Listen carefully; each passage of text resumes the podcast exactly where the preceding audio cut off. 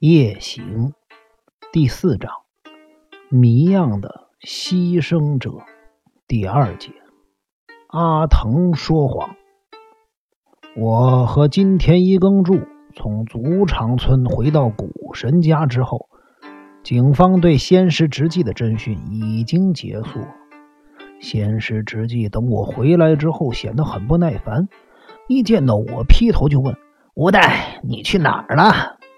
可能是刚才受到警方严格询问的关系吧，他黝黑的脸上泛起了一层油光，眼睛也散发出了异样的光芒，一副咬牙切齿的模样。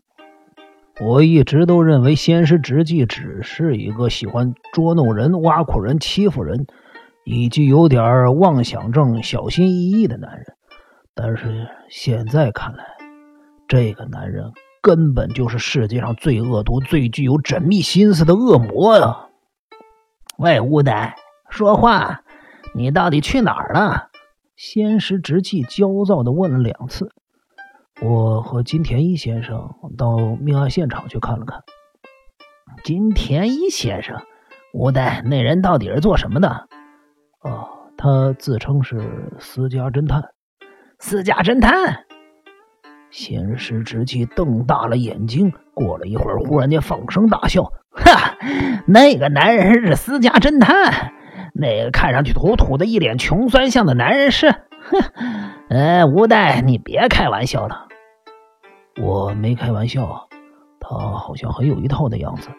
办案的警官对他非常尊敬，反应也很快。别傻了，那个蠢家伙能做什么？莫非？”仙石直纪从酒柜里拿出了威士忌，放在桌子上，摆了两个杯子。吴代，来喝一杯吧。哦，我不想喝。怎么？啊，不想喝就算了。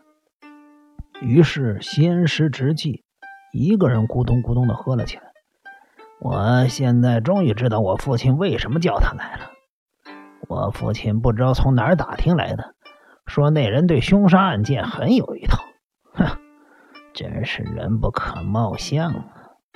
仙石直纪恶毒的笑着，又问：“那么你们在现场又发现了什么新线索吗？”“嗯，是发现了些奇怪的东西。”“奇怪的东西？”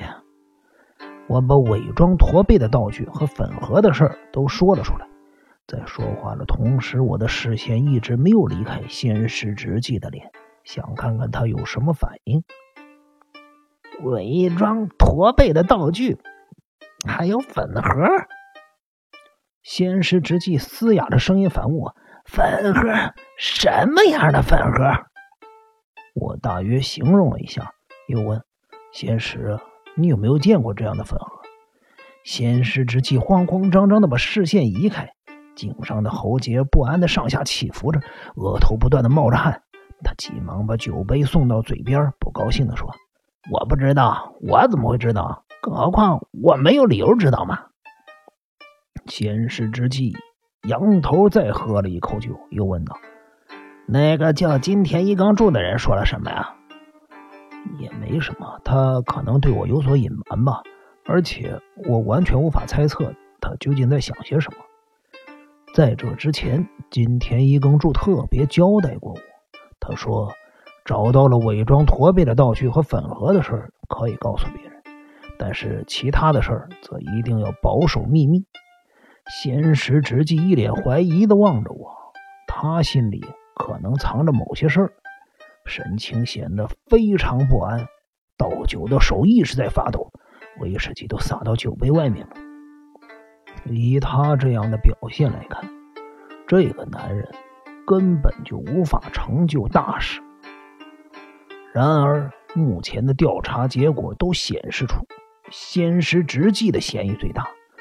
这个谜团到底要怎么解开呢？喂，吴代，仙石直纪好像还想说些什么。就在这个时候，阿唐一阵风似的快速的冲到房间内，并且伏在榻榻米上大哭出声：“ 直纪先生，对不起，请原谅我。”看到阿腾哭得抖动了双肩的模样，我跟仙师之际两人不禁对望了一眼。心中都感到十分的疑惑。阿腾，你怎么了？我原谅你，但是你也得先告诉我，你到底做了什么呀？仙师之际难得的露出了一丝亲切的表情。我我做错了事了，我之前说谎了。阿腾掩面哭泣了起来，看上去有些歇斯底里。说谎？阿腾，你说了什么谎？阿腾，你别哭了，我听不懂你在讲什么，你可不可以说的清楚一点？经过了仙师直纪的轻声安抚之后，阿腾终于止住了哭声，擦了擦眼泪，说道：“是。”是关于守卫先生死的时候的事情。守卫先生死的时候的事儿，我跟仙师之气不禁对看了一眼。阿腾究竟知道些什么？阿腾，你别哭了，你说说看，当时你到底说了什么谎？嗯，我要全说出来。在小金井房子发生凶杀案的那个晚上。你们不是看到我站在风屋先生的门口吗？嗯，是啊，正好十二点的时候。应该已经过了十二点了。当时直纪先生问我在干什么，我一时情急说了谎话。你说了什么谎话呢？那时候我告诉你，风屋先生打电话来要送水过去，所以我拿着水到他房间去。这。这都是骗你们的！阿腾突然间羞得满脸通红，不断的扯弄着和服的袖子。其实是风屋先生要我十二点过后到他那里的。仙师直纪跟我都瞪大了眼睛，他突然间把身体往前倾着，急切的问：“阿腾，你跟风屋之间发生了什么事儿？”我。阿腾以小的几乎让人听不见的声音，吞吞吐吐的说：“刚开始是风屋先生强迫我，因为他跟小姐之间一直不太顺利，所以他才想……啊！”先是直接一脸恶毒的嘲弄着：“我知道了，一开始他勉强你。”等到你食髓知味了之后，反过来是你自己想要了，对不对？哼，女人都是一样，叫春的猫。阿腾听到了，霎时间气愤极了，用一双白眼瞪着仙师之际，然后嗫嚅着说：“那，那也是没有办法的事。对我而言，凤屋先生。”跟我很相配。那天晚上，我正打算开门潜入他的房间的时候，没有想到被你们看到了。我开始对阿腾的话产生了高度的兴趣。阿腾，我也探身靠近他问：“你当时不是从风屋的房间里出来吗？”这就是我要请你们原谅的地方。